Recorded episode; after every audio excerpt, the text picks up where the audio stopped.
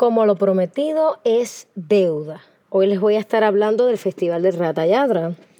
Hace poco puse unas imágenes en la cual estaba celebrando el Festival de Ratayadra a una pequeñita, pequeñita escala en Finca Pajuil, aquí en Puerto Rico. Pero resulta que este festival lleva cientos y cientos de años el cual se practica con el fin de purificar nuestra mente en asociación y en un festival lleno de alegría. Este festival siempre se ha celebrado en India específicamente y se han construido todos los años, todos los años. Se construyen tres carrozas diferentes en madera. En estas carrozas se encuentran las deidades de Jagannath, Balaram y Subhadreva. Jagannath el Dios del universo y con sus asociados hermanos y hermanas. Esto representa que Dios nunca está solo, Él está con las almas más purificadas y con sus bienes querientes más cercanos que quieren compartir así con Él, de directamente. Está en nuestro corazón y en nuestra posición purificarnos y decidir qué tipo de relación queremos con la fuente suprema.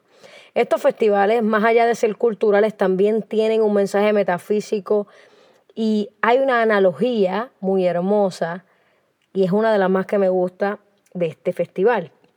La carroza representa nuestro cuerpo y en la carroza está Jagannath y está nuestro gurú Prabhupada cuando nosotros lo hacemos acá en Puerto Rico. Entonces, dentro del cuerpo está el alma con Dios, con de donde está enchufada. El alma está enchufada a la suprema fuente que es Dios. Entonces, tenemos el cuerpo, tenemos la carroza, tenemos el alma que está dentro, en conjunto, está acompañada siempre por Radha Krishna, Paramatma, en la superalma. O sea que la superalma siempre está junto con el alma, de alguna manera.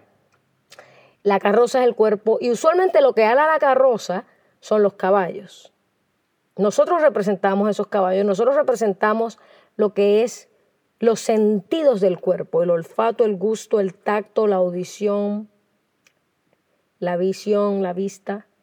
Y todos esos sentidos nosotros los tenemos que controlar basándonos en el alma y el conocimiento del alma, purificando nuestra existencia. Así que ese, es el, el mensaje. ¿A dónde vamos a llevar a nuestro cuerpo?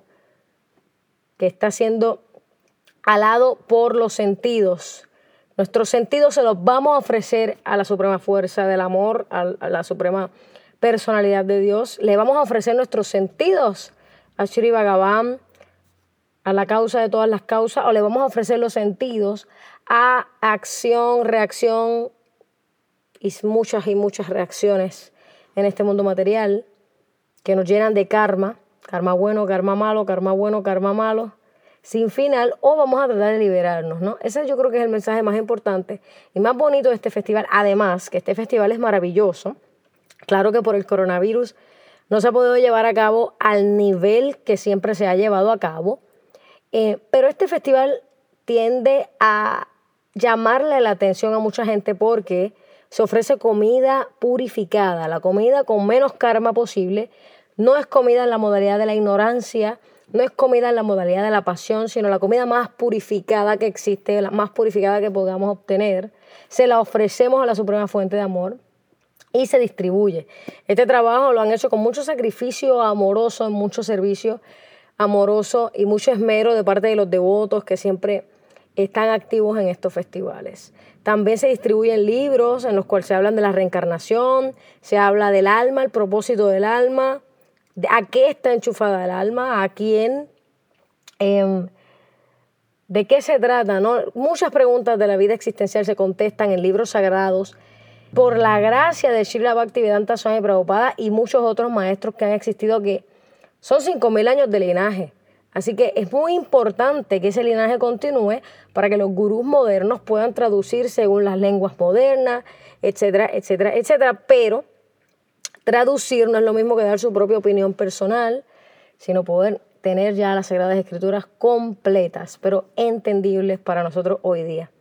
Así que en estos festivales se, se puede ver, ya sea virtual o ya sea que se pueda dar en persona con menos gente, teatro, música, instrumentos antiguos, eh, mucha información cultural, histórica, metafísica, muchos libros sobre la metafísica, la filosofía, la devoción, eh, mucha profundidad y muchos alimentos y mucho gozo y mucho baile. Así que te gusta el baile, te gusta la música, te gusta la filosofía, te gusta la metafísica o te gusta la adoración, sea cualquiera de las cosas que te gusten, este es un festival que provee todas esas cosas y mucho más. Te provee amistades, te provee una asociación más pura, más limpia de lo que podemos ver en el mundo.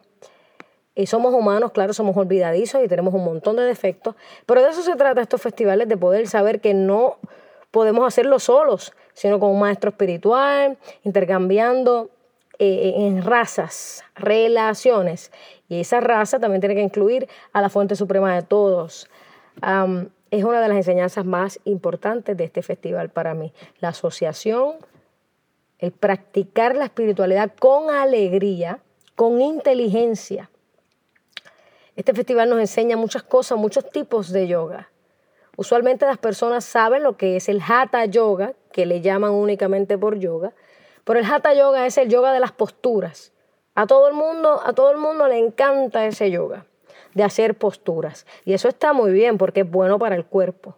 Pero hay otros tipos de yoga como el karma yoga, que el yoga del desapego al karma, a sabiendas de que hay una reacción por cada acción, se aprende sobre el karma yoga para el desapego a las reacciones del karma que nos inundan cada vez más en una visión corporal de la vida. También tenemos el Yana Yoga, que estudia el conocimiento. Es el discernimiento entre materia y espíritu, el discernimiento entre una cosa y otra. El Buddhi Yoga, el yoga de la inteligencia, la ciencia de la inteligencia. Y por último, el Bhakti Yoga, que es la ciencia del amor que nos lleva al Prema Bhakti, al amor puro por Dios. Eso es el Prema. Así que, por esa razón es que me gusta compartir información con ustedes a través de este canal, Néctar del Bhagavad Gita y Bhakti Yoga. Eh, además, se celebró el aniversario del Bhagavad Gita, el gran libro sagrado, eh, y pues, con mucha información metafísica increíblemente que nos va a solidificar nuestra fe por las cosas positivas, eternas, específicamente por, por la adoración a lo más hermoso, a lo más bello, Shri Shri Krishna. Em, y sabemos que tiene millones de nombres y millones de formas de ser expresado porque es eterno, eterna, Radha Hashem. Así que es muy importante poder saber este conocimiento de yoga y estar en agradecimiento. Por eso me gusta celebrar este festival, que más allá de ser parte de una cultura, es parte del Sanatana Dharma, o sea, una religión, un movimiento. El Sanatana Dharma es nuestra función eterna. En este mundo material las cosas tienen una función temporal, pero no tienen una función eterna como tal pero el alma sí puede tener una función eterna y de eso es de lo que se habla en el Bhakti Yoga y en el Bhagavad Gita. Y este festival de Rata Yatra representa la alegría, la comunidad que cree en estas cosas o que siente curiosidad por estas cosas y quiere participar de los mismos. Así que espero que les haya gustado. Si quieren más información, les exhorto a que busquen por internet Rata Yatra o que busquen a ISCON Puerto Rico o ISCON República Dominicana para los que son del Caribe o en sus respectivos países busquen en las redes sociales los templos más cercanos, visiten, descubran, pónganse curiosos y disfruten de todas las cosas buenas que aún quedan en el mundo y que pueden ser utilizadas para un propósito superior.